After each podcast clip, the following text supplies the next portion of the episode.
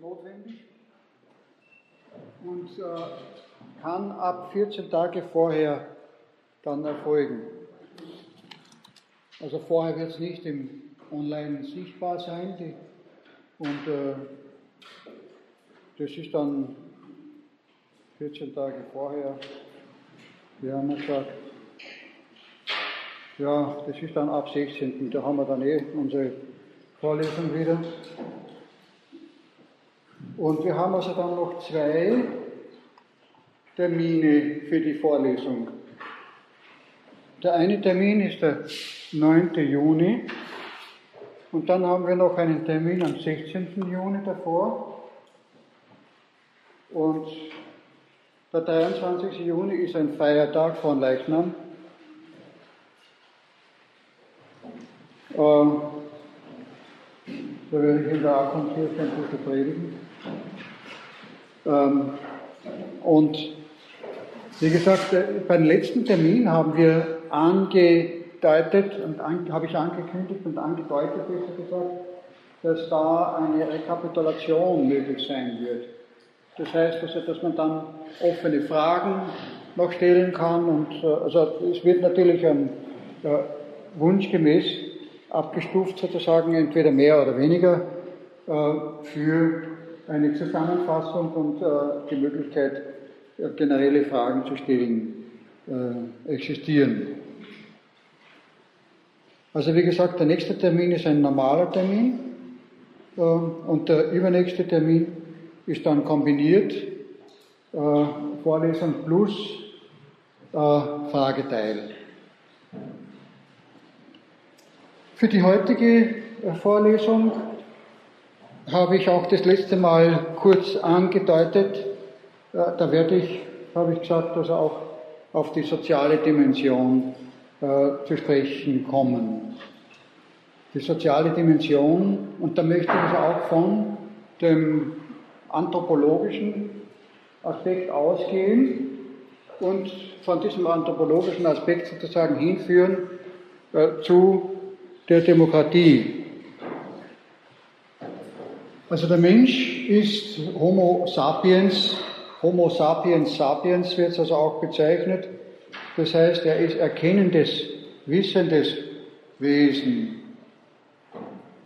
Ähm, der Mensch ist ein Tier und ist dann doch mehr als ein Tier, weil er weiß, dass er ein Tier ist, so hat man es auch formuliert. Das heißt, er ist eben nicht nur Tier, der hat den, er hat den Körper eines Tieres. Ähm, Pascal hat aber auch die Formel geprägt, der Mensch ist ein äh, Tierenge zwischen. Das kann man also auch so äh, darstellen. Das heißt, der Mensch hat zwei Dimensionen. Äh, René Descartes hat von zwei Substanzen gesprochen, der äh, Res extensa und der Res cogitans. Res ist ein äh, Wort, das in der Einzahl und in der Mehrzahl die gleiche Form hat und heißt Sache, lateinisch. Das heißt, die Sachen oder die Dinge, äh, die körperlichen Dinge haben ein gemeinsames Merkmal. Sie sind alle ausgedehnt. Also alles, was eine gewisse Ausdehnung hat, und wenn die Ausdehnung noch so klein ist, ist etwas Materielles, das ist also eine materielle Substanz. Und Res cogitans, das heißt, die Sache, äh, die die Fähigkeit hat zu denken. Eine Angelegenheit, ein etwas, das, Denk, das denkende etwas, Kogitans oder das ist eben jenes Element, von dem ich gesagt habe, der Mensch ist ein ähm, Homo sapiens, sapiens, sapiens, wenn man es noch genauer haben will, nach neuester Terminologie, wobei diese Reduplikation an sich sachlich nicht äh, logisch ist, sondern sich aus der geschichtlichen Entwicklung ergeben hat aber eben ein erkennendes Wesen, ein Geistwesen.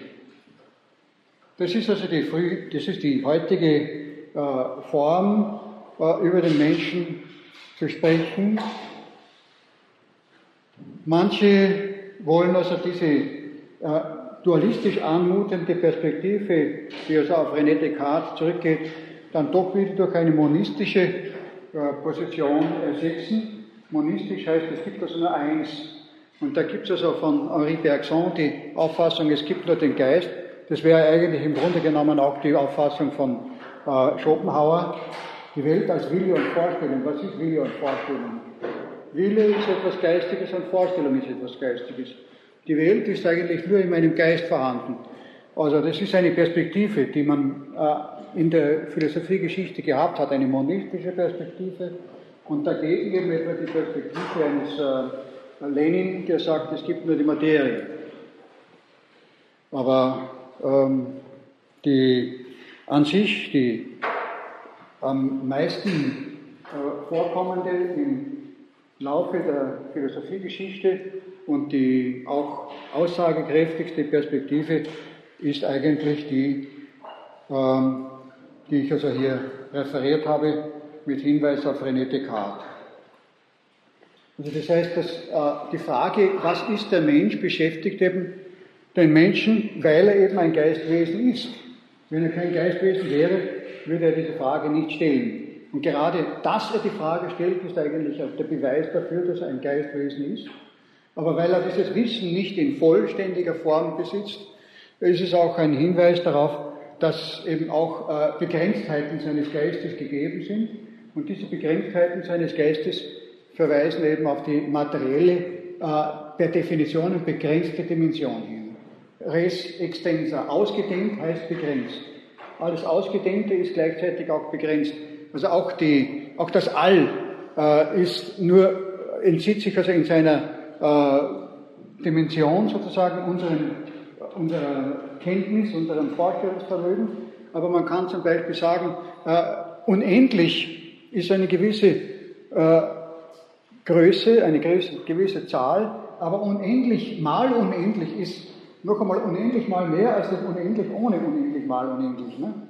Das heißt, es ist also auch hier äh, etwas, womit, womit, sich die Mathematiker spielen, womit man aber auch äh, demonstrieren kann, dass eben selbst bei jenen Begriffen, die die äh, äh, Überschreitung der Grenze der Ausgedehntheit angeben, eigentlich die Ausgedehntheit immer noch mitgedacht werden muss. Es geht nicht anders. Also von der äh, Substanz her sozusagen philosophisch auch verständlich.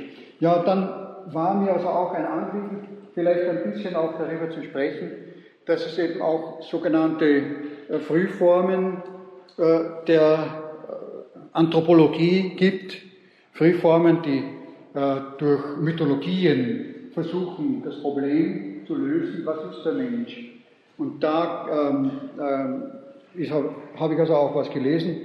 Man hat also versucht, zu, anhand von Aussagen einzelner Personen und Ähnlichem zu rekonstruieren, wie die äh, Mythologie des, äh, der Menschen war, also die Mythologie zur Herkunft des Menschen oder des ersten Menschen war bei den Maya. Und da gibt es also in etwa folgende Vorstellung, die Götter schaffen, schon, haben schon mehrfach versucht, einen Menschen zu schaffen. Der erste Versuch ist fehlgegangen. Da haben sie den Menschen aus Lehm gebaut und äh, diese äh, Menschen waren nicht lebensfähig, sie waren zu dumm und sind, also sie konnten nicht existieren. Die zweite, äh, der zweite Anlauf sozusagen war dann der Versuch, den Menschen aus Holz äh, herzustellen. Diese Menschen hatten eine Eigenschaft, dass sie böse waren äh, und sie waren so böse, dass sie also auch wieder nicht existieren konnten. Und da, eigenartigerweise, gibt es dann noch den Hinweis, äh, ein paar äh, könnten unter Umständen davon überlebt haben und stellen die Affen dar. Ne, die, die, Affen, die Menschenähnlichkeit des Affens wurde also hier auch mythologisch gedeutet. Gibt in anderen Kulturen ganz andere Deutungen, aber wenn ich also dabei schon bin, dann bringe ich also das in der Vollständigkeit. Und die dritte, die dann endlich gelungen ist, war, den Menschen aus Teig herzustellen. Und da gab es dann also noch äh, offenbar eine späte äh, Ergänzung dieser Perspektive, noch einmal drei Schritte sozusagen. Das ist eigentlich ein Rassismus, der also hier äh, der, bei den Mayas sozusagen auch mythologisch äh, ja, wie soll man sagen, untermauert wird. Und zwar folgendes. Die Götter bauen also nun äh, den Menschen aus Teig und schieben ihn ins Backrohr. Und äh, der erste, den sie rausschieben, der ist noch ganz weiß. Das ist noch ganz weiß, er ist noch zu, zu früh herausgeschoben. Er hat also, er ist nicht voll entwickelt. Der zweite, den sie rausschieben, der ist so richtig knusprig braun, gerade richtig, wie die, eben die Indianer so sind. Ne? Und dann haben sie es übersehen, die Götter, vor lauter Freude über den zweiten, den dritten rechtzeitig herauszuschieben. Und der ist dann schon ein bisschen angebrutzelt gewesen und das sind die Schwarzhäutigen gewesen. Also das heißt, äh, man, heute lacht man drüber, aber es ist im Grunde genommen auch ein Versuch, eben diese neue Erscheinung, dass, äh, dass sie also auch mit anderen Rassen dann konfrontiert worden sind, zu deuten, aber eben, äh, eben sehr subjektiv. Jede, äh, jeder Mensch urteilt zunächst einmal aus seiner subjektiven Position heraus. Ne? Ganz klar. Irgendwie, aber andererseits eben auch äh, fast zum Schmunzeln. Ne? Äh, aber grundsätzlich haben also auch die Meier eine äh, durchaus lobenswerte und auch für uns charakteristische Perspektive.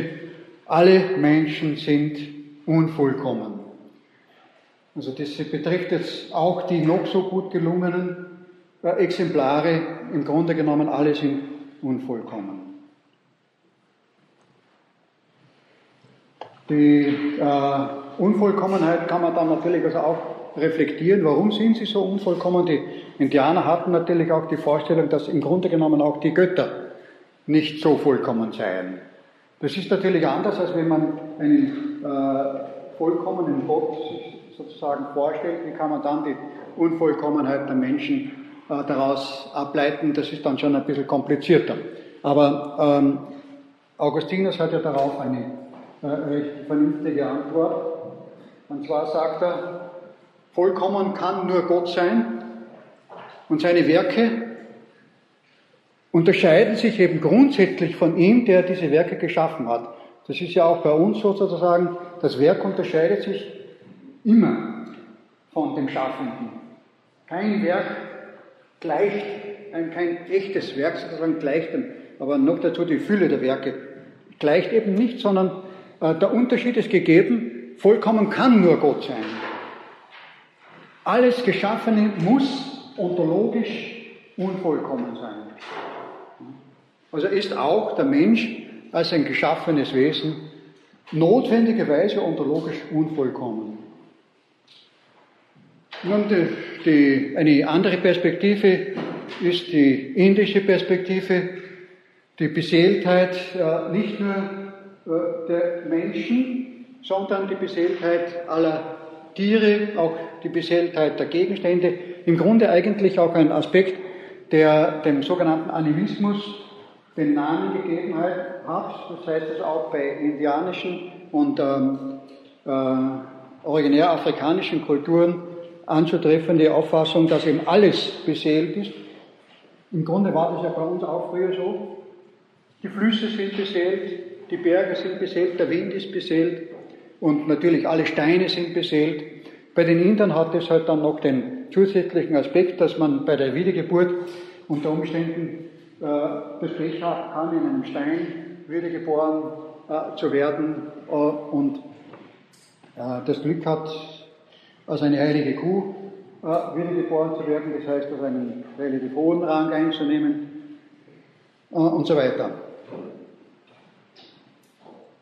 Wir haben eine rationale Methode entwickelt zur Beantwortung der Frage, was der Mensch ist. Ich möchte jetzt auch keine ähm, klare und endgültige Aussage diesbezüglich machen. Ich möchte nur sagen, diese rationale äh, Methode, die wir hier anwenden, kommt auch sozusagen dem äh, wieder entgegen, wie der Mensch den Menschen selbst äh, interpretiert, als Animal Rationale. Aristoteles nach Thomas von Aquin ins Lateinische übersetzt, Homo est animal rationale.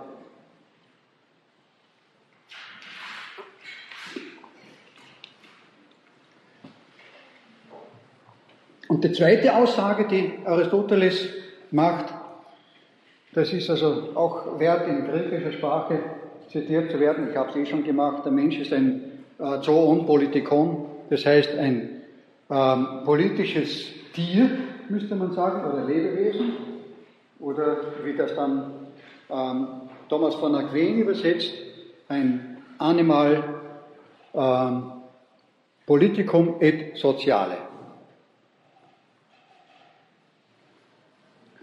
Und da haben wir eigentlich erstmals das Wort sozial als ein Attribut, das den Menschen schlechthin auszeichnet. Bei Aristoteles ist es an sich äh, enthalten in dem Begriff Politikum. Aber es ist nicht expressis verbis formuliert. Äh, Thomas von Aquin differenziert hier zwei Ebenen, weil die politische Ebene auch eine Ebene ist, die äh, andere Aspekte äh, zum Inhalt hat als der soziale Aspekt. Nun, der Mensch definiert sich sozusagen immer in der Gemeinschaft. Dieses sich definieren kommt schon daher, dass der Mensch auch ein Instrumentarium erlernt hat in der Gemeinschaft, um überhaupt sein Denken auszudrücken. Das ist eben die Sprache. Das heißt, die Sprache ist ein Gut der Gemeinschaft. Ich spreche, aber ich spreche, indem ich etwas übernehme, was in der Gemeinschaft bereits existiert. Und wenn ich es nicht übernehmen würde, dann könnte ich mich in dieser Gemeinschaft auch nicht ausdrücken. Ich bin darauf angewiesen, dieses gemeinschaftliche Gut zu verwenden, wenn ich überhaupt meine Ideen, meine Gedanken mich selbst artikulieren möchte in der Gemeinschaft. Ich bin angewiesen. Das heißt, sozial bedeutet in einem sehr hohen Ausmaß die Angewiesenheit des Menschen. Man kann natürlich also verschiedene Perspektiven des Sozialen betonen. Manche betonen mehr den empirischen Aspekt, manche betonen mehr den normativen Aspekt, aber in allen Fällen äh, muss ausgesagt werden, die Angewiesenheit spielt eine zentrale Rolle. Und diese Angewiesenheit hängt zusammen mit einem anderen Aspekt der äh, Bezogenheit. Weil ich angewiesen bin, bin ich immer in Beziehung, in Beziehung zum anderen, beziehungsweise aus der Beziehung des anderen auf mich. So zum Beispiel, wenn jemand eine Rolle in einer Gesellschaft einnimmt. Wenn jemand eine Rolle einnimmt, dann nimmt er diese Rolle ein vor der Gesellschaft, für die Gesellschaft, aus den Augen der Gesellschaft. Das heißt, er kann sich noch so viel einreden, ich bin Dichter. Wenn die Gesellschaft nicht sagt, du bist Dichter, dann ist er nicht Dichter, dann ist er sozusagen nur ein eingebildeter Dichter.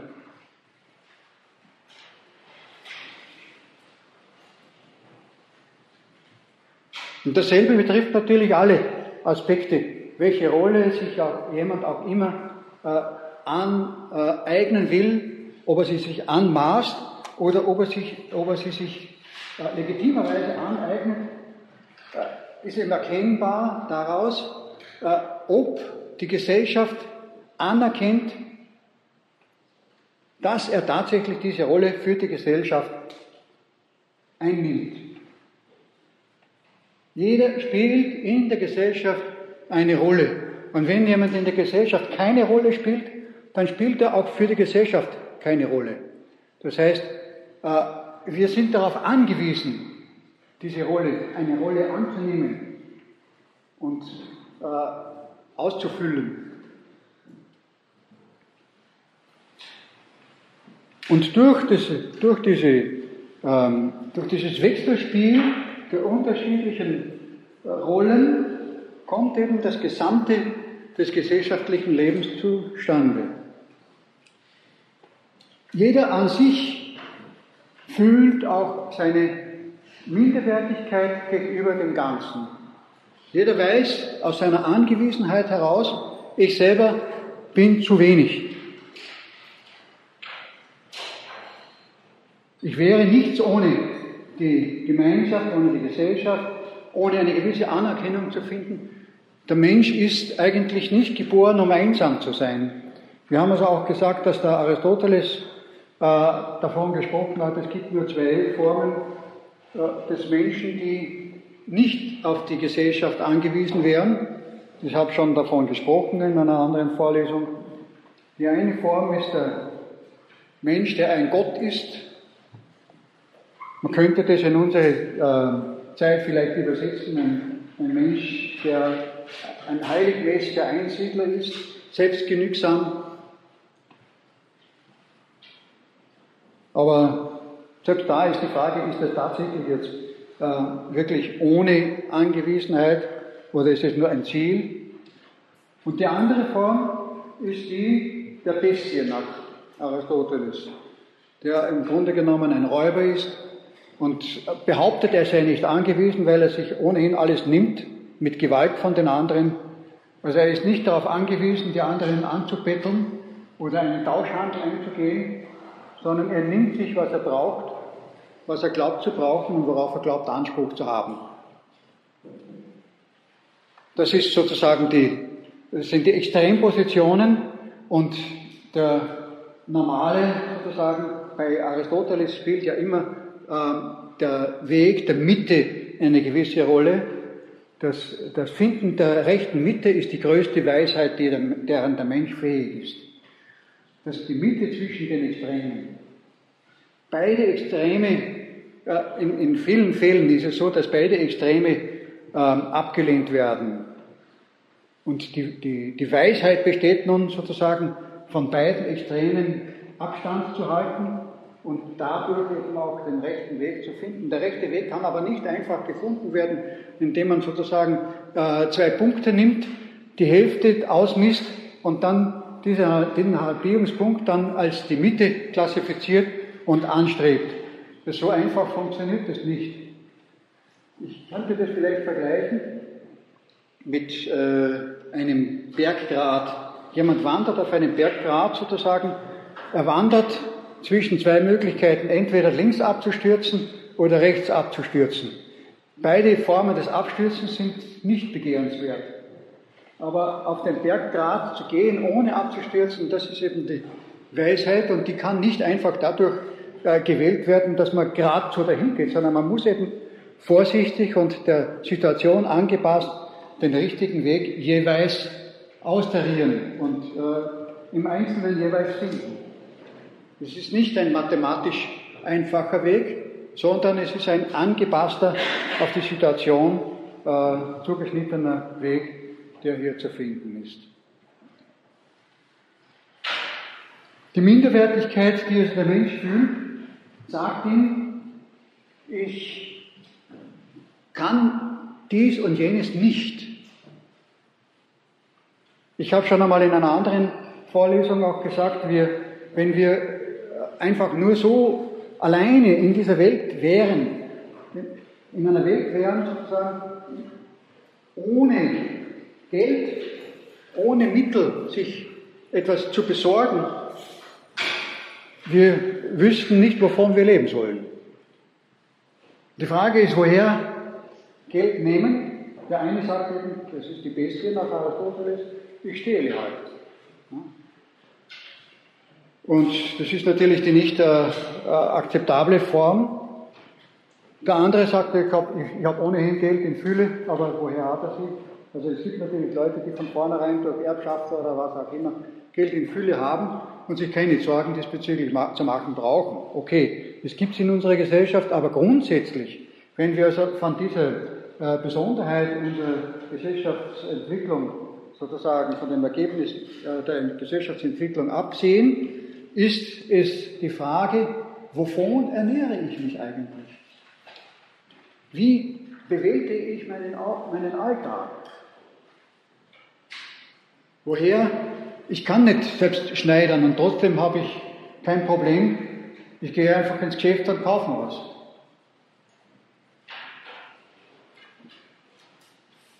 Das Nahrungsmittelangebot in den Geschäften ist äh, weitaus äh, vielfältiger als das, was man vielleicht durch eigene Arbeit am Feld sich ähm, anbauen könnte.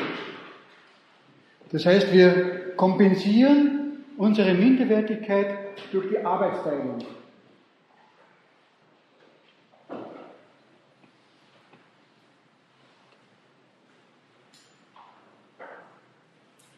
Aber wir kompensieren sie nicht nur äh, durch die Arbeitsteilung der anderen, sondern natürlich auch durch den eigenen Anteil an der Arbeitsteilung. Durch die eigene Gabe, äh, um deren Willen wir auch Anspruch besitzen, Gaben anderer entgegenzunehmen. Das ist übrigens ein Gedanke von Georg Simmel, der Handel ist im Grunde genommen in erster Linie eben dieses Wechselverhältnis äh, und er meint, dass der Handel eigentlich immer mit einem Verzicht beginnt. Ich habe gewisse Güter und ich verzichte auf einen Teil meiner Güter, um sie anderen geben zu können. Und dieser Verzicht rechtfertigt auch die Entgegennahme von Dingen, die der andere produziert oder besitzt und auf die ich angewiesen bin. Ohne Verzicht hätte das Geld sozusagen keine soziale Funktion. Äh, Georg Simmel ist ja auch ein äh, sehr geistreicher Kritiker einer verselbstständigten Geldwirtschaft.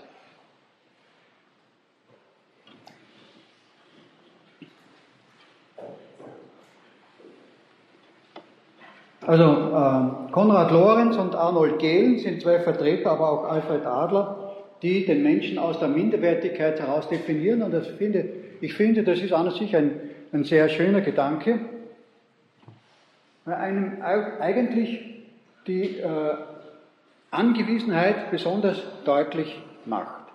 Alfred Adler hat daraus ja auch seine Psychologie gebaut, aber ich komme im Laufe der Vorlesung heute noch einmal darauf zu sprechen. Nun, man kann also den Menschen auch aus anderen Aspekten heraus sozusagen äh, wesensmäßig zu bestimmen versuchen äh, und natürlich ergänzen einander diese wesensmäßigen Bestimmungen häufig.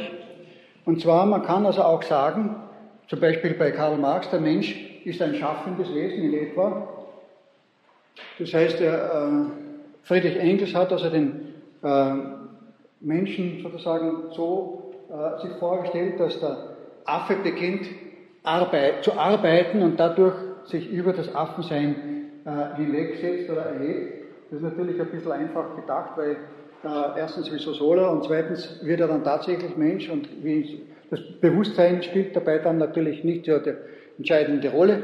Also das ist meines Erachtens ein gewisser Schönheitsfehler, der also in der Theorie des äh, historischen Materialismus liegt. Aber es ist eben ein interessanter grundsätzlicher Versuch, die Arbeit, und das möchte ich sagen, das hat also schon seinen systematischen ähm, Platz innerhalb unseres, äh, unseres Betrachtungshorizonts, die Arbeit als das Definitionsmerkmal des Menschen. Äh, Karl Marx definiert, also, äh, beruft sich dabei also auch auf ähm, andere Autoren, zum Beispiel, er nennt also auch einen äh, Geistlichen, der also sagt, der Mensch hat, äh, hat von Gott den Auftrag bekommen zu arbeiten und äh, zeigt damit, dass er das auch diese Perspektive, wenn er sie vielleicht auch nicht äh, ausführt, aber äh, auch in seine Theorie äh, in, für integrationsfähig hält. Nun, der Mensch kann also auch aufgefasst werden als ein religiöses Wesen. Das ist interessant, dass das, in äh, dass das äh, eigenartigerweise gerade in der Urgeschichtsforschung sehr äh, zielführend ist, diese Auffassung, also sowohl die Arbeitsauffassung als auch die religiöse Auffassung, und zwar nach den Gegenständen, die wir finden. Wir sagen, das ist jetzt ein Grad nicht nur eines Affen, sondern eines Menschen, wenn einerseits ähm, Werkzeuge dabei sind und andererseits, wenn auch Gegenstände oder sonstige Aspekte äh, erkennen lassen, dass es sich um eine kultische Bestattung handelt. Das heißt, dass kultische Bestattung heißt, dass eigentlich das Besondere dieser Bestattung materiell gesehen nicht notwendig wäre. Zum Beispiel eine, äh, eine Beigabe äh, von Nahrungsmitteln, wie sie also auch bei den äh, Pharaonengräbern zu finden waren, die bedeuten sozusagen, dass er in einer spirituellen Art, er ist ja schon tot, also rational ist es nicht gerechtfertigt, aber in einer spirituellen Art sozusagen auch beschenkt wird und äh, ein Weiterleben äh, in spiritueller Hinsicht eben hier geglaubt wird. Ist dasselbe im Grunde genommen eigentlich auch bei Grabbeigaben von Werkzeugen. Weil als Toter braucht er die Werkzeuge nicht mehr. Also das heißt, eigentlich kann man sagen, dass die äh, Forschung in Bezug auf die Frühgeschichte, Urgeschichte immer wieder es zu tun hat mit äh, Phänomenen, die eigentlich nur deutbar sind, wenn wir den Menschen als ein religiöses Wesen auffassen. Die moderne und von mir also auch in diesem Zusammenhang besonders favorisierte Auffassung, die ich also auch schon genannt habe, ist die, für Mensch ist Person und in, diese, in, in diesem Begriff möchte ich eigentlich verschiedene Aspekte einbeziehen. Und zwar möchte ich also auch die äh, zwei unterschiedlichen äh, Substanzen nach ähm, René Descartes einbeziehen, genauso wie also auch verschiedene weitere Aspekte, die ich also jetzt auch im Einzelnen besprechen möchte. Und zwar, ähm, da möchte ich drei äh, Grundkategorien und zehn äh, Einzelaussagen äh, anführen. Die erste Grundkategorie, der Mensch ist ein Individuum, ein Individuum. Also äh, spaßhalber möchte ich einmal anfangen damit, wenn man, in, äh, wenn man vor Gericht gestellt wird, weil man zu jemandem sie Individuum gesagt hat, dann ist man strafbar, eigenartigerweise, weil das aufgefasst wird als ein Schimpfwort.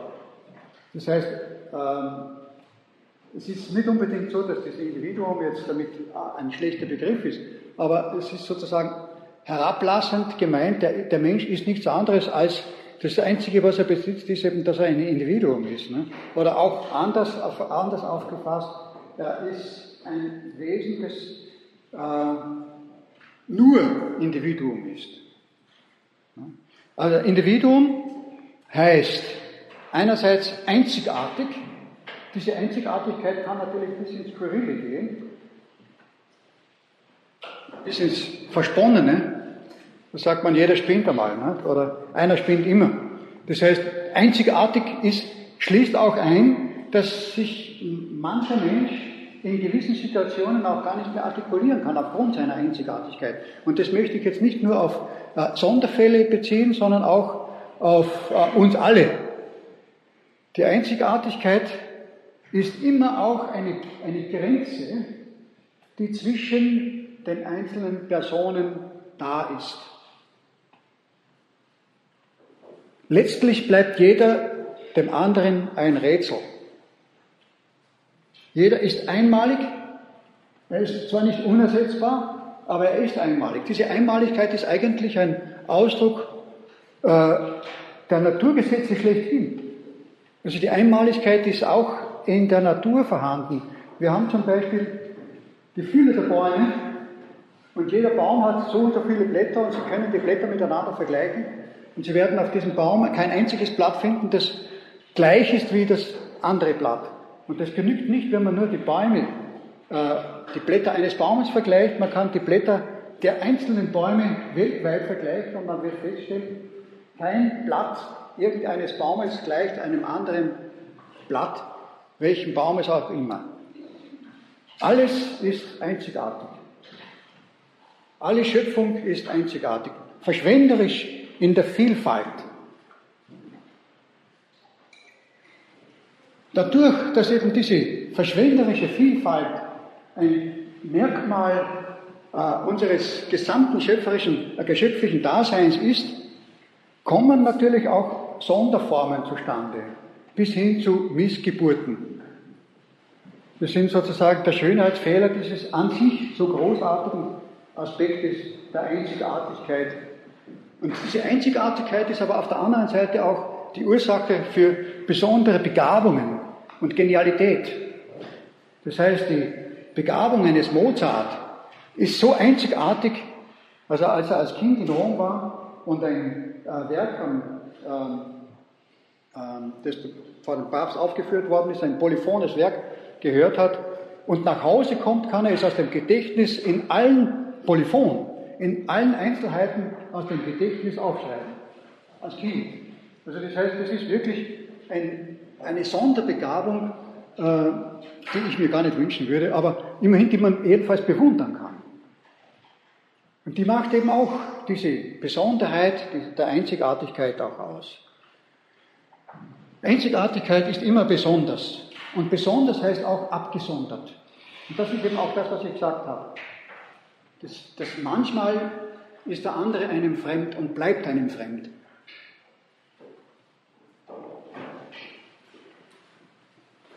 Ein Ehepaar, das 40 Jahre miteinander verheiratet ist, da kommt man dann unter Umständen immer wieder auf neue Facetten drauf, die man bisher nicht gekannt hat. Es bleibt immer interessant und abenteuerlich.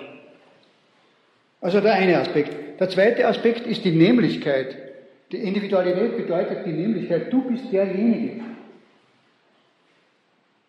Man wird, und man, auch wenn es, wenn es unter Umständen den Fall gibt, dass äh, es Personen gibt gleichen Namens, aber mit der Nämlichkeit ist gemeint, über die Bezeichnung mit dem Namen hinaus noch die Nämlichkeit, die also dann unter Umständen auch äh, noch durch Zusätze äh, präzisiert werden muss, der äh, so und so aus dem Ort so und so und so weiter.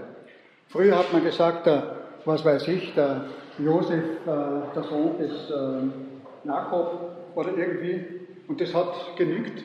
In einem kleinen Umfang, in einem kleinen Umkreis mag es genügt haben, aber wir haben heute gesellschaftliche Dimensionen, die, die immer einen weiteren Horizont ermöglichen. Und deshalb ist also diese Nämlichkeit auch, verlangt diese Nämlichkeit auch nach immer mehr Bezeichnungen. In früheren Gesellschaften war es üblich, dass man zum Beispiel auch bei uns nur die Vornamen hatte. Und in verschiedenen äh, Kulturen, äh, äh, kulturellen Sonderregionen Europas war dann die Bezeichnung mit dem Familiennamen erst relativ spät. Ich kann jetzt nicht so genau anführen, wann genau das sich jeweils abgespielt hat, aber grundsätzlich war also die erste Bezeichnung eben die Bezeichnung mit dem Vornamen. Und dann eben die zweite aus der Familie so und so oder aus dem Ort so und so und so weiter. Oder der, äh, der dieses Handwerk verrichtet und so weiter. Die Nämlichkeit. Dann, das habe ich also schon einmal besprochen, die Unteilbarkeit. Jede Person ist unteilbar, das ist an und für sich logisch. Äh, aber es bedeutet auch mehr, ich habe also schon auch den Hinweis gemacht, Alfred Adler sagt, man kann die soziale Dimension eines Menschen äh, nicht wegradieren.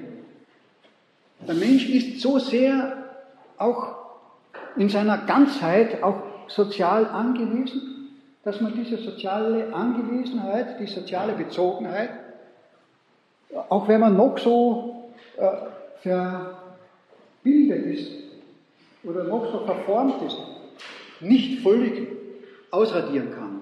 Und weil das nicht möglich ist, deshalb ist auch jeder, der eine Fehlentwicklung genommen hat, wieder rückführbar auf das, wie er sein sollte und als wer er gedacht wäre, als, äh, als wer er sozusagen auch leben könnte, werde der, der du sein kannst. Also Alfred Adler ist also von diesem Optimismus beseelt, dass jeder äh, eine äh, psychische Genesung auch finden kann, wenn er eine Sonderentwicklung ins Krankhafte und ins ähm, Störende, ins äh, antigesellschaftliche Machtstreben um seiner selbst willen verfallen sollte. Ich gehe das jetzt nicht im Einzelnen ein drauf. Aber dann gibt es also noch die Dimension der Gleichheit. Das heißt, hinsichtlich der Individualität wenigstens, mit allen Facetten, von denen ich jetzt hier gesprochen habe, beziehungsweise über die ich vielleicht nicht ausführlich genug sprechen könnte, In allen diesen Facetten sind wir einander gleich. Die treffen für uns alle zu. Das ist die Gleichheit. Die Gleichheit besteht sozusagen darin, äh, grundsätzlich Individuum zu sein. Unverwechselbares, jeweiliges Individuum zu sein. Und als solches sollte eben jeder auch den anderen anerkennen. Sozusagen auch dann die gewissermaßen moralische Schlussfolgerung daraus. Die nächste Dimension neben der Individualität ist die Geistigkeit, die geistig-seelische Dimension, die auch einen Vorrang besitzt gegenüber der körperlichen, aber auch die körperliche werden wir dann als die dritte Dimension noch ausführlich behandeln. Da ist also sehr viel enthalten drinnen. Vielleicht sogar in unserem äh, Durchblick werden wir sehen, kann man zwar vom Vorrang des Geistes sprechen, aber damit nicht die Bedeutungslosigkeit äh, des Körpers behaupten, auf keinen Fall. Also die Vorrang der Geistigkeit betrifft einmal die Freiheit des Menschen. Die Freiheit ist ein Aspekt des Geistes. Körperlich sind wir oft nicht so frei. Wir sind angewiesen. In unseren gesellschaftlichen Verhältnissen eingebunden und dadurch teilweise auch zur Unfreiheit verurteilt gegen unseren Willen.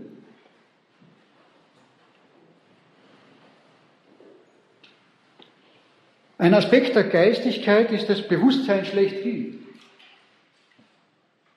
Also was die Freiheit betrifft, möchte ich sagen, ist es so, dass wir in der Freiheit eigentlich dem Unendlichen zustreben, uns an das Unendliche sozusagen auch äh, anpassen wollen, dem, dem, dem Unendlichen entweder nachgieren, das heißt unendlich viel Geld, unendlich viel Macht, oder die Unendlichkeit anstreben hinsichtlich der religiösen Dimension. Also das heißt, der Wille des Menschen, äh, der Wille des Menschen, der also auch in diesen Bereich des Geistes hineingehört, der kann sich also zwischen unterschiedlichen Wahlmöglichkeiten auch entscheiden. Und dieser Wille und die Wahl, gerade wenn wir jetzt also auch die Wahl äh, zu der ÖH haben, äh, und weil inwiefern also auch die Wahl an sich ein Kriterium der Demokratie schlechthin ist, ist ein Aspekt des Geistes, ein Teil des Aspektes der geistigen Dimension des Menschen. Und natürlich die Religion. Religiöser Kult heißt, Handlungen zu vollziehen, die äh, materiell gesehen eigentlich nicht notwendig wären. Dessen ist der Mensch fähig und dessen ist auch der Mensch fähig, der sagt, ich habe keine Religion. Und er ist nicht nur dessen fähig, sondern er praktiziert es auch. Eine Möglichkeit oder eine, eine Version oder ein, ein praktisch geübter Brauch ist als Ersatz für Religion und Kult ist Mode. Was heißt Mode? Mode heißt also ein rasch wechselndes äh, Diktat, dem man sich scheinbar freiwillig unterwirft eine bestimmte Form, die an sich rational nicht ableitbar ist, nicht gerechtfertigt ist, grundsätzlich zu bevorzugen, weil es eben heißt, man hat es zu bevorzugen. Ein gewisses Diktat zur Bevorzugung bestimmter Formen, Modi, Modus heißt ja die Art und Weise, eine gewisse rasch wechselnde, nach Neuheiten sozusagen ausgerichtete Tendenz. Und wie gesagt, rational nicht begründbar. So wie der Kult rational scheinbar außerhalb jeglicher Funktionalität ist, so ist auch die Mode außerhalb der äh, Rationalität. Mit dem Ende des, ich sage also, die Kultur ist eine Eigenschaft sozusagen des Menschen. Und wir haben heute eine Zeit, in der die Kultur auf die museale Kultur und auf die Mode gewissermaßen so reduziert, reduziert wird oder eine Tendenz besteht, sie zu reduzieren. Das heißt, äh, es wird museal äh, gefeiert und betrachtet, aber es wird nicht mehr wirklich gepflegt. Der Kult wird museal betrachtet, es wird etwas in ein Museum gesteckt. Wir sind in einer Zeit, in der es viele sogenannte Tempel gibt, also ich formuliere, dass es Tempel sind, in denen Gegenstände wie auf einem Altar anzuschauen sind. Man geht von einem Altar zum nächsten und betrachtet die hervorgehobenen Gegenstände, die aus dem Alltag herausgehoben sind, deren Heraushebung eine Erbauung im Menschen hervorrufen sollte, wie in einer Religion.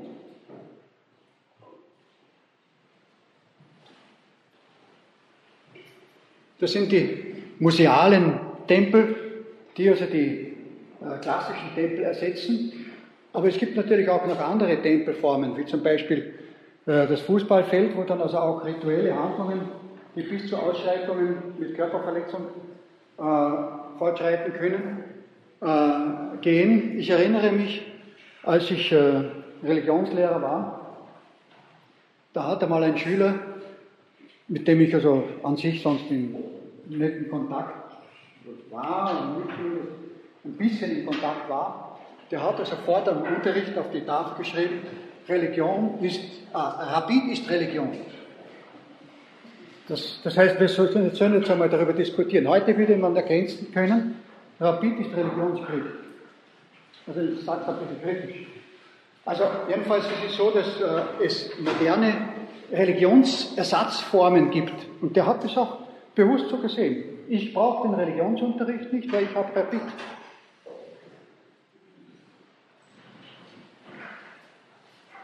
Das ist meine Sinngebung.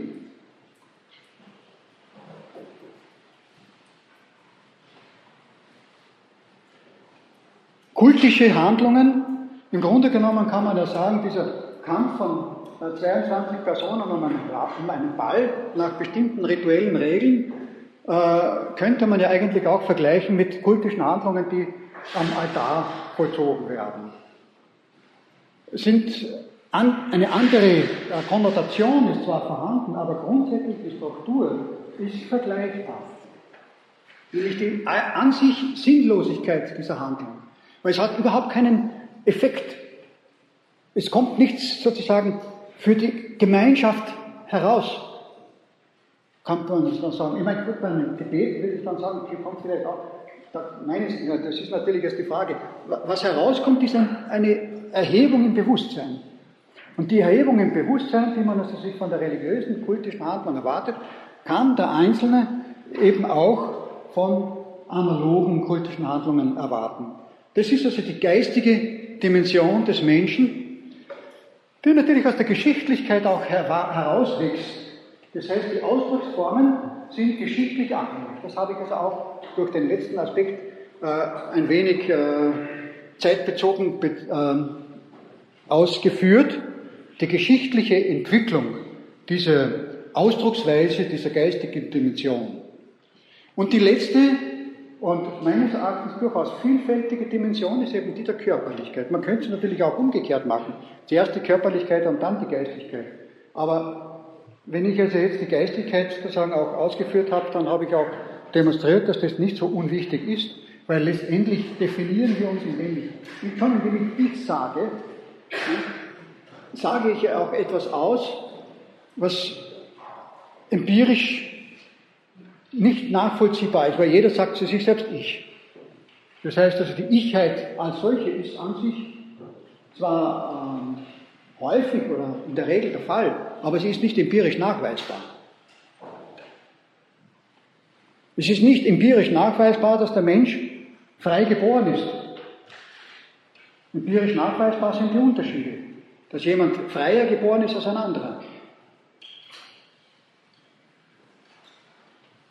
Oder unfreier geboren ist als ein anderer.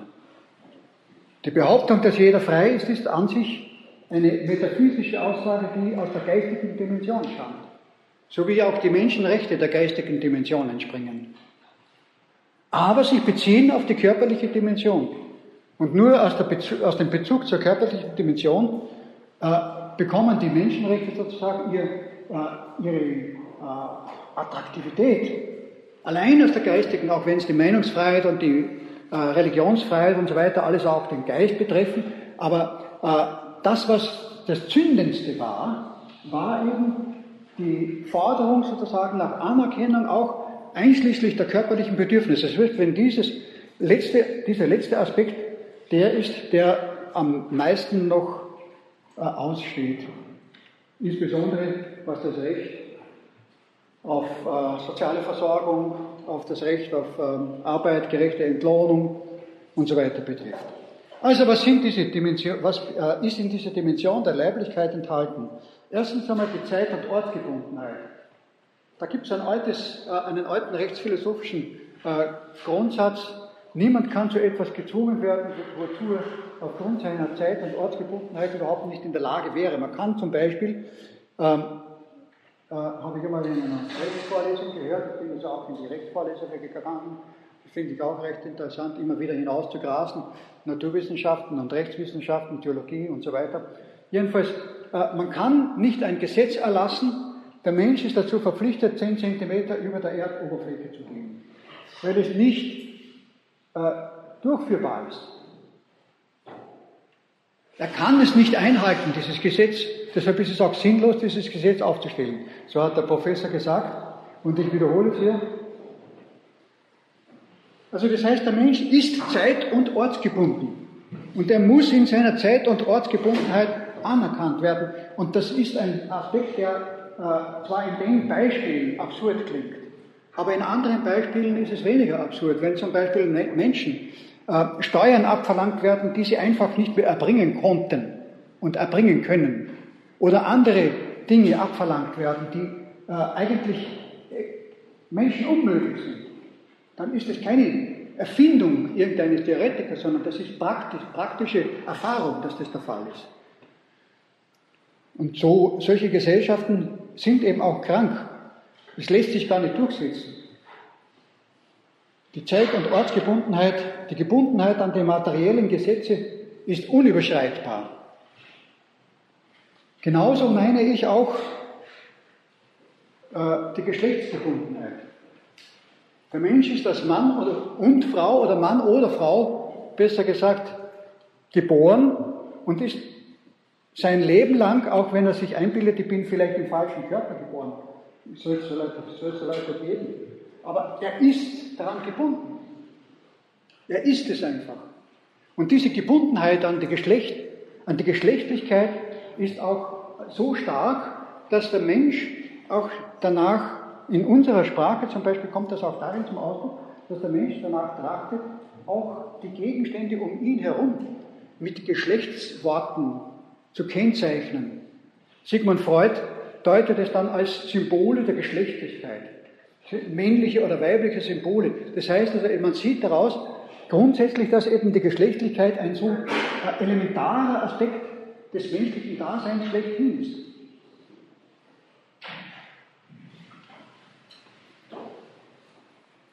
Die Geschlechtsgebundenheit. Ja, das nächste ist die Sinnlichkeit des Menschen. Bitte. Ich wollte sagen, körperlichen, ja nicht nur für Menschen sind, aber die geistigen und individuellen sind für Menschen spezifisch. Bitte?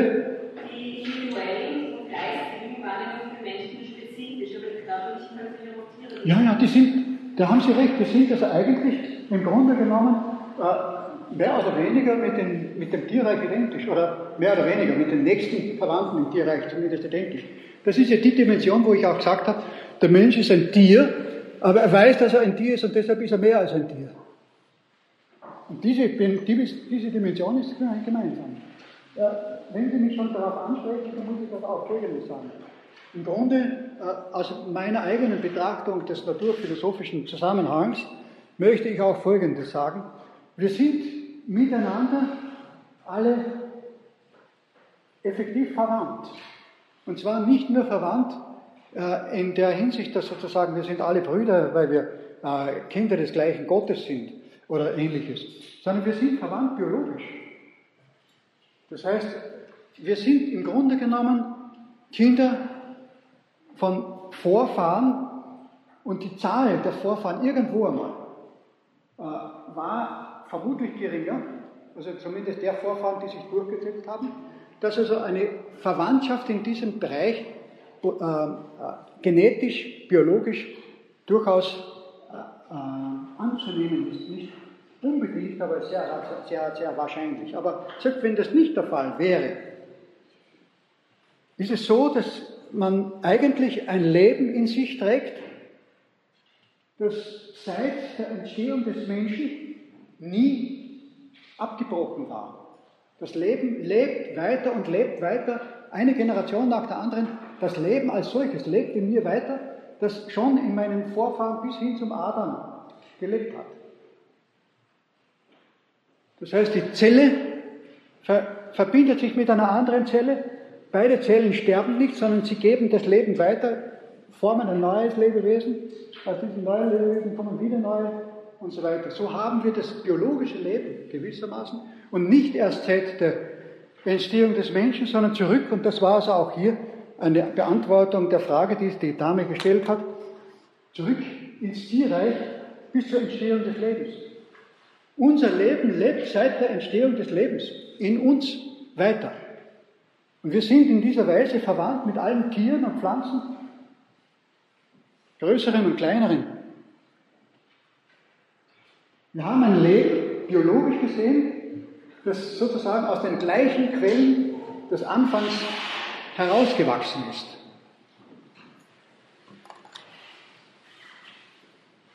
Das ist diese leibliche Dimension des Menschen.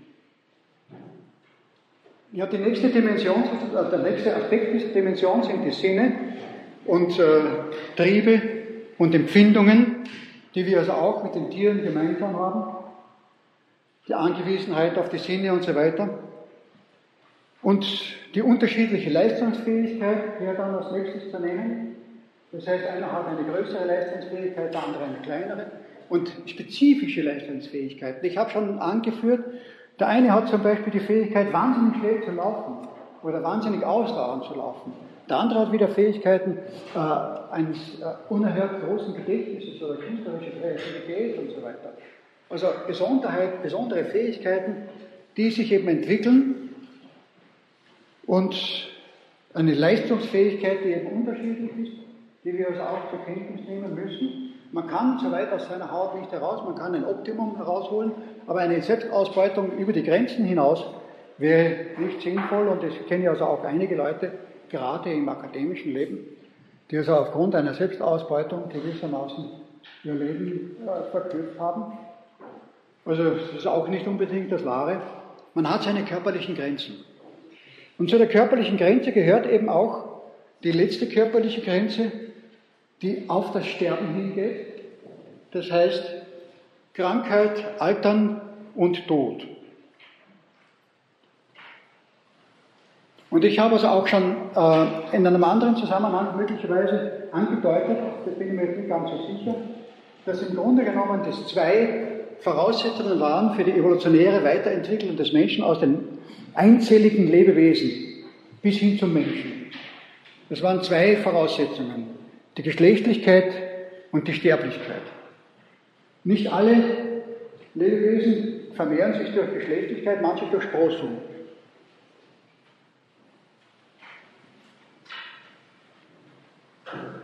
Die haben sich aber eben dann in eine andere Richtung entwickelt und nicht diese hohen Lebewesen, die komplizierten, komplexen Lebewesen, die also dann im Menschen die Mühe haben, hervorgebracht. Der Mensch mit seiner äh, Komplexheit sozusagen setzt voraus die Sterblichkeit. Das heißt, die Sterblichkeit ist eigentlich ein Segen, der unsere Besonderheit erst ermöglicht hat. Mögen wir mal positiv sehen. Die Sterblichkeit ist ein, also eine Begabung. Bitte.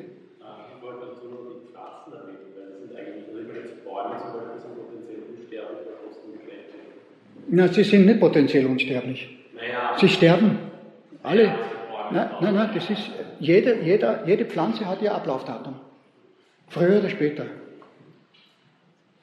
Aber ja, Sie haben schon recht, es gibt grundsätzlich äh, auch im, Biolog im, im botanischen Bereich äh, Erscheinungen, die nicht äh, sterblich sind. Das gibt's. Aber Bäume ist das falsche Beispiel. Äh, genauer kann ich mich jetzt nicht auslassen, aber grundsätzlich gebe ich Ihnen recht. Es gibt solche Phänomene in allen Bereichen. Also nicht der, die, ich meine, es gibt ja dann noch diese Übergänge von Leben und Nichtleben, die Viren, die also äh, als Nicht-Lebewesen überleben, um dann wieder zu neuen Lebewesen äh, zu mutieren, um dann einen Menschen krank machen zu können oder irgendwie. Ähm, aber das lassen wir jetzt beiseite, das geht so stark ins Medizinische. Also grundsätzlich dieses Letzte des Scheiterns, wie Jaspers es nennt, Krankheit, Alter und Sterblichkeit, das ist auch zur Person dazugehört. Der Mensch äh, weiß auch um seinen Tod, das ist bekannt. Er hat auch die Möglichkeit, über den Tod auch im Gespräch miteinander sich geistig auseinanderzusetzen wenn ein Todesfall eintritt, dann hat er die Möglichkeit, mit dem anderen Trostworte zu wechseln und so weiter. Und gerade der Tod ist auch etwas, wo äh, üblicherweise auch ein wenig von der Religiosität äh, zum Vorschein kommt. Da sagt also auch Jaspers sozusagen, da sind wir dann mit dem Umgreifenden direkt in Verbindung oder direkt konfrontiert. Aber auch in anderen Formen des Scheiterns, der Sünde und, des, und so weiter. Also das heißt, äh, das ist die Individualität des Menschen, die geistige Geistigkeit des Menschen und die Leiblichkeit aus diesen drei in zehn äh, Einzelelementen aufgegliederten ähm, Besonderheiten zeigt sich der, die Person in ihrer Fülle. Und die gesellschaftliche Dimension der Person ist in allen diesen Aspekten in irgendeiner Weise gegeben. Die gesellschaftliche Dimension durchzieht alle Facetten, alle Fasern des Menschen. Sie ist untrennbar mit allen Aspekten, einzelnen Aspekten des Menschen verbunden. Keine einzige dieser Dimensionen ist zu denken ohne Kenntnis Name der sozialen Dimension. Der Wille ist immer in Bezug und immer irgendwie auch in Bezug auf Mitmenschen. Und dieses Wollen in Bezug auf Mitmenschen ist natürlich jetzt auch äh, unterschiedlich. Was will ich eigentlich in Bezug auf meine Mitmenschen? Wenn ich einen Willensakt äh, äh, vollziehe, bin ich mir dessen bewusst, was ich eigentlich will. Ob das ein Wunsch ist oder ein echter Wille. Hegel sagt, der Wille ohne Freiheit ist nur ein leeres Wort in, in, in etwas anderer Formulierung ungefähr in dieser Aussage. Das heißt, äh, man ist manchmal der Meinung, es handelt sich um einen Willen, aber es ist kein Wille. Hegel nennt dafür das Wort Willkür. Er unterscheidet zwischen einer willkürlichen Handlung und einer willentlichen Handlung und sagt, nur eine sittliche Handlung ist letztendlich eine willentliche Handlung. Eine Handlung, zu der ich voll inhaltlich als sittliches Wesen Ja sage. Der ich, zu der ich mich voll bewusst entscheide, die ist frei. Jede andere Handlung ist eine willkürliche Handlung, wo ich, wo ich eigentlich unfrei handle, weil, ich, weil mein Wollen von einem Gegenstand bereits okkupiert ist, bevor ich sozusagen einen Bewusstseinsakt setzen kann.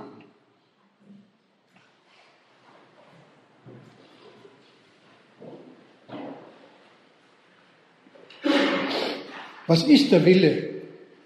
Der Wille ist die Fähigkeit des Menschen, aus bewussten Motiven und mit eigener freier Zielsetzung vernünftig zu handeln. Das ist also ganz entscheidend und weil der Mensch einen Willen hat, kann er auch wählen. Und weil der Mensch wählen kann, kann man auch diese Wahlmöglichkeit anerkennen. Und deshalb ist auch in der Demokratie die Anerkennung der Wahlfähigkeit aller Menschen ein Charakteristikum, das eigentlich gewissermaßen philosophisch gegründet war. und ableitbar ist. Politische Macht ist gebündelter Wille vieler oder aller Betroffenen. Gebündelter Wille, das heißt, es, wie wird ein Wille gebündelt? Ein Wille wird dadurch gebündelt, dass es Personen gibt, die äh, Willensvorstellungen in einer Form artikulieren können, dass die Einzelnen sich damit identifizieren können. Und nun gibt es dabei natürlich auch die Möglichkeit des Missbrauchs. Das heißt, wenn jemand eine Funktion einnimmt, in der er äh, die Fähigkeit besitzt oder die Anerkennung besitzt, äh, scheinbare, von allen gewollte äh, Aspekte äh, zu artikulieren, frei zu formulieren, öffentlich bekannt zu geben, dann setzen die anderen voraus, dass es er besser versteht und gut meint. Und dass er weiß, was wir wollen. Und wenn der Wille des Einzelnen dann vielleicht dem nicht entspricht, dann denkt er sich, ja, das, was an meinem Willen von dem unterscheidet, was derjenige, die Autorität ausgesprochen hat, dann ist es nur mein mangelnder Wille, meine Bosheit, mein Egoismus, meine Sonder, Sonderbarkeit, meine Besonderheit, die sich unterscheidet eben von der Allgemeinheit. Und das muss eben auch überwunden werden. Wir müssen überwinden, dass wir sozusagen unser Wollen uns vorschreiben lassen. Wir müssen über unser Wollen nachdenken. Wir müssen unser Wollen in unseren eigenen Besitz nehmen. Die Demokratie setzt voraus, dass die Menschheit, dass die gesamte Bevölkerung in der Lage ist und auch die Möglichkeit besitzt, ihr Willen selbst in die Hand zu nehmen. Ihren Willen in die Hand zu nehmen. Ihr Wollen oder ihren Willen, kann man beides sagen. Dann kann ein Wille gebündelt werden und das ist natürlich klar, es gibt Angelegenheiten, die nur gemeinsam in Angriff genommen werden können. Die gesamte Gesellschaft, wie wir sie vorfinden, ist eben nur ein Produkt eines Miteinander äh, von so und so vielen menschlichen Personen.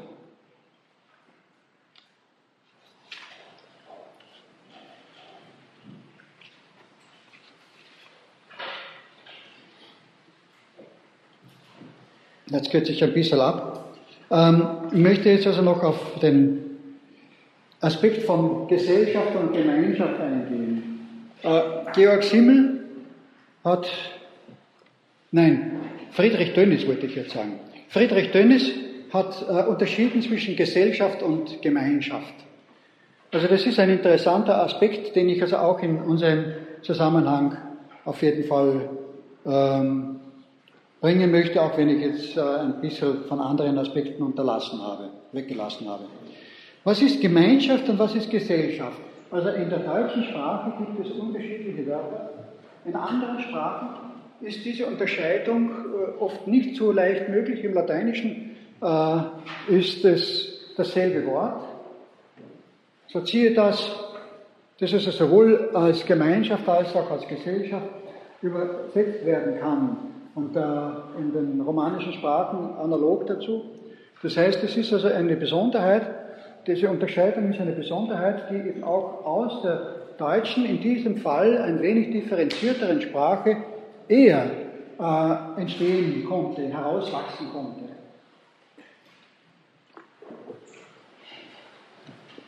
Also Dönnis sagt, ich muss den Namen aufschreiben,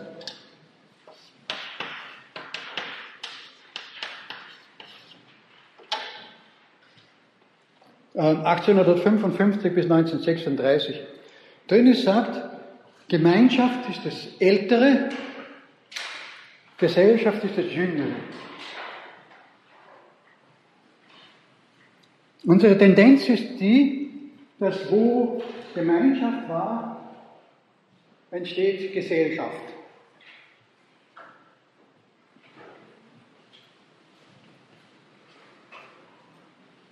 Gemeinschaft ist eine Form von Verbindung hinsichtlich von Gemeinsamkeiten. Eine Gemeinschaft ist zum Beispiel die Familie. Das ist die Urgemeinschaft. Die Ehe und die Familie, der Stamm, der aus der Familie entsteht,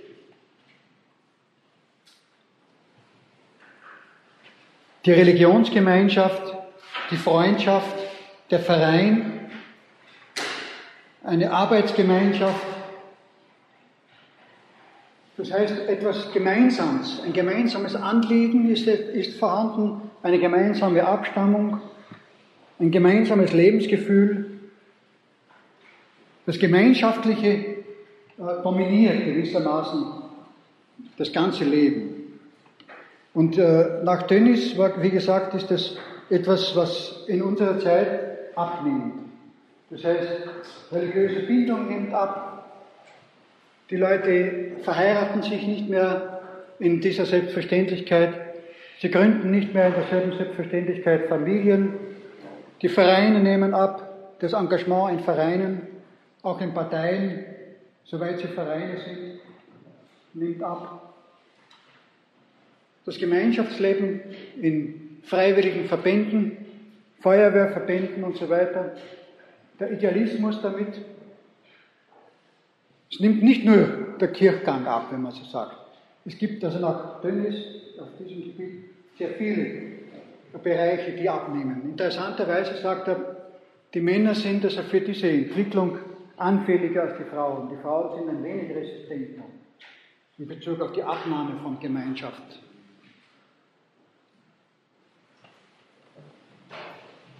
Ja, und äh, was ist die Gesellschaft? Die Gesellschaft ist auch eine Verbindung, aber eine Verbindung als differente Personen durch die Differenz der Personen in einer Unverbindlichkeit. Eine Verbindung auf der Basis der Unverbindlichkeit. Der Geschäftskontakt im Krämerladen ist das typische Beispiel des gesellschaftlichen Kontakts, anonym. Man geht hinein, manchmal grüßen die Leute nicht einmal gescheit. Sie murmeln was dahin, kriegen die Ware, schmeißen das Geld hin und schmeißen sich wieder hinaus aus dem Laden. Anonym, man hat, was man braucht am Schluss, mehr brauche ich nicht.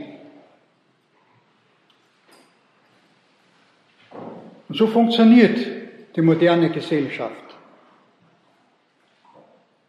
Anonym, das Herz kommt nicht äh, sozusagen zur Geltung. Und in unserer Zeit noch dazu, es gibt so kleine, kleine Krämerladen, wo noch ein wenig Herz äh, angesprochen wird und äh, Selbstbedienungsläden, wo also das dann nur mehr maschinell vor sich geht, wo das dann auch noch sich verändert hat im Vergleich zu der Zeit, die Dönnis selbst untersucht hat, aus 1936 äh, Verstorbenen. Aber Dönnis macht sich auch Gedanken, was soll jetzt sozusagen an die Stelle treten. Er, er überlegt, soll der Staat sozusagen jetzt diese Gemeinschaftsfunktion übernehmen, die Öffentlichkeit äh, hier organisatorisch auftreten.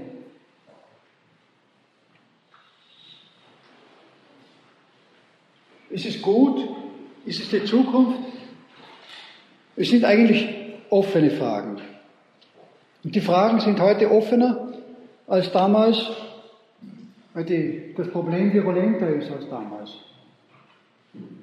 Die soziale Dimension des Menschen fühlt sich ein wenig vernachlässigt. Vor lauter Individualität kommt es zu einer gewissen Einsamkeit. Und diese Einsamkeit lässt sich kommerziell verwerten. Da, gibt, da kriegt man halt also auf der Ebene der Unverbindlichkeit dann auch Angebote für kurzfristige Befriedigung der Bedürfnisse, die dann aufgrund dieser neu aufgetretenen Form der Einsamkeit entstanden sind. Aber ist das die Lösung? Hat der Staat die Aufgabe, diese Rolle auszufüllen? Entspricht das auch dem äh, Idealbild der Demokratie. Interessant ist also, dass zum Beispiel der Staatsgründer der tschechischen, tschechoslowakischen Republik, äh, Masaryk, die Idee gehabt hatte, die Demokratie erfordere auch ein gemeinsames Ideal, Gedankengut, Demokratismus. Also eine, eine, eine Art innere Einstellung, so ähnlich wie eine Ersatzreligion. Demokratismus. Eine, aber eigentlich haben wir eh so etwas Ähnliches. Wir haben also eine, ein öffentliches Bewusstsein der Hochschätzung bestimmter äh, öffentlicher, allgemeingültiger Werte.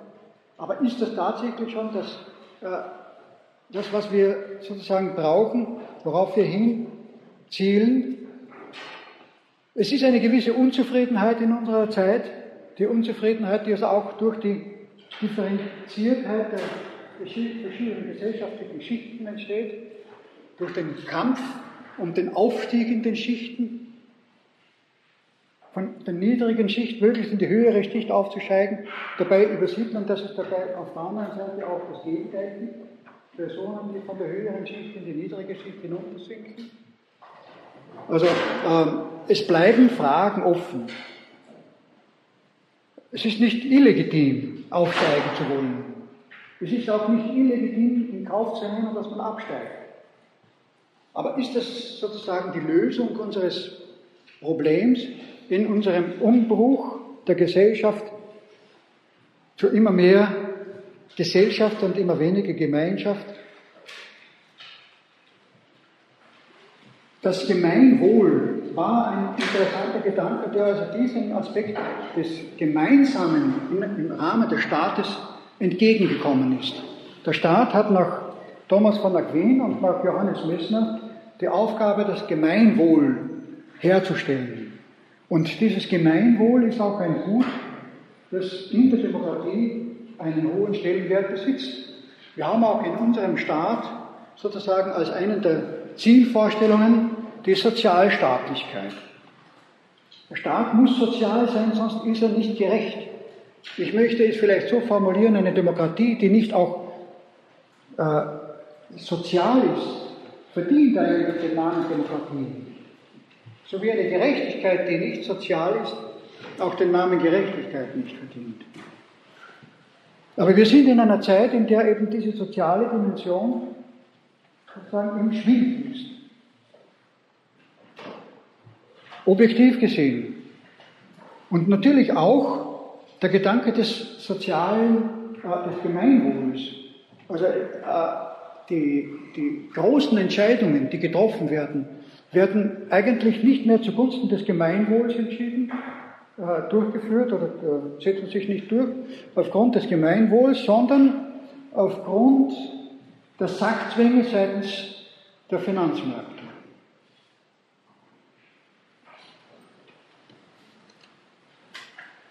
Sozialpolitik ist rückgängig, Sozialreform ist Utopie, Sozialstaatsaspekte werden abgebaut, soziale Rechte nehmen ab,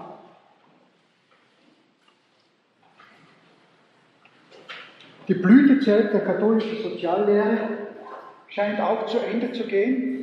Interessanterweise war also die Zeit der, äh, von Johannes Paul II.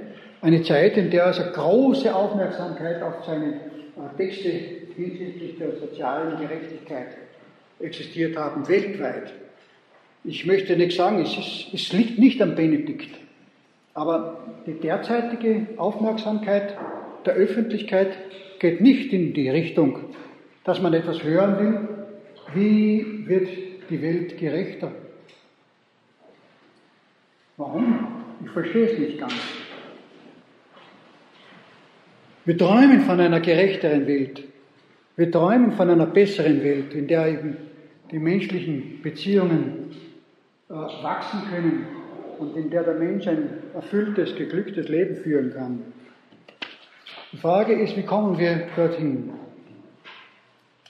In unserer globalisierten Welt nehmen die Staaten an sich ab und die Frage ist, sind die Lösungen, die auf nationalstaatlicher Ebene gesucht werden, auf Dauer tragfähig?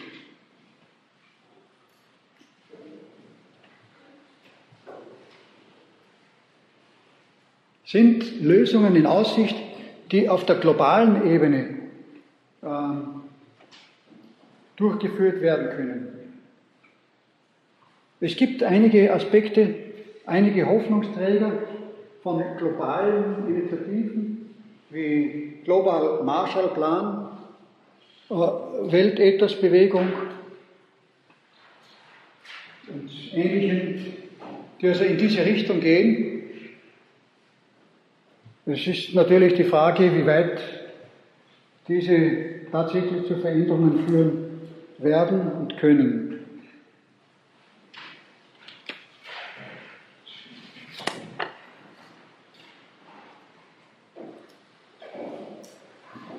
Grundsätzlich jedenfalls ohne Einhaltung der goldenen Regel, nicht nur zwischen Individuen, sondern auch zwischen gesellschaftlichen Schichten und zwischen Staaten wird es nicht funktionieren. Es ist auch interessant, wir sind also in unserer selbstkritischen Art oft ein bisschen äh, äh, blind dafür, dass es nicht sozusagen so ist, dass die großen Reichen Europäer oder Amerikaner wären, weil man muss also auch diesen Reichtum auch zur, äh, unter dem Aspekt sehen, wie, wie unterscheidet er sich von der allgemeinen Bevölkerung. Ein indischer Reicher, der als zweiter oder drittreichster der Welt gilt, ist im Vergleich zu seinen eigenen Brüdern desselben Subkontinents eigentlich reicher als ein amerikanischer oder europäischer Reicher, der ungefähr dasselbe, denselben objektiven, in Zahlen ausdrückbaren Reichtum besitzt. Es gibt eine Internationalisierung des Reichtums. Gibt es auch eine Internationalisierung der Menschlichkeit? Es gibt einen Fortschritt auf technischem Gebiet, kommt es auch zu einem Fortschritt auf ethischem Gebiet, die es ermöglicht, dass wir diese Probleme der Lösung sozialer Konflikte schaffen werden. Ja, ein bisschen habe ich nachdenklich zu machen versucht, auch am Ende dieser heutigen Vorlesung. Es geht nicht anders. Und ich danke für Ihre Aufmerksamkeit.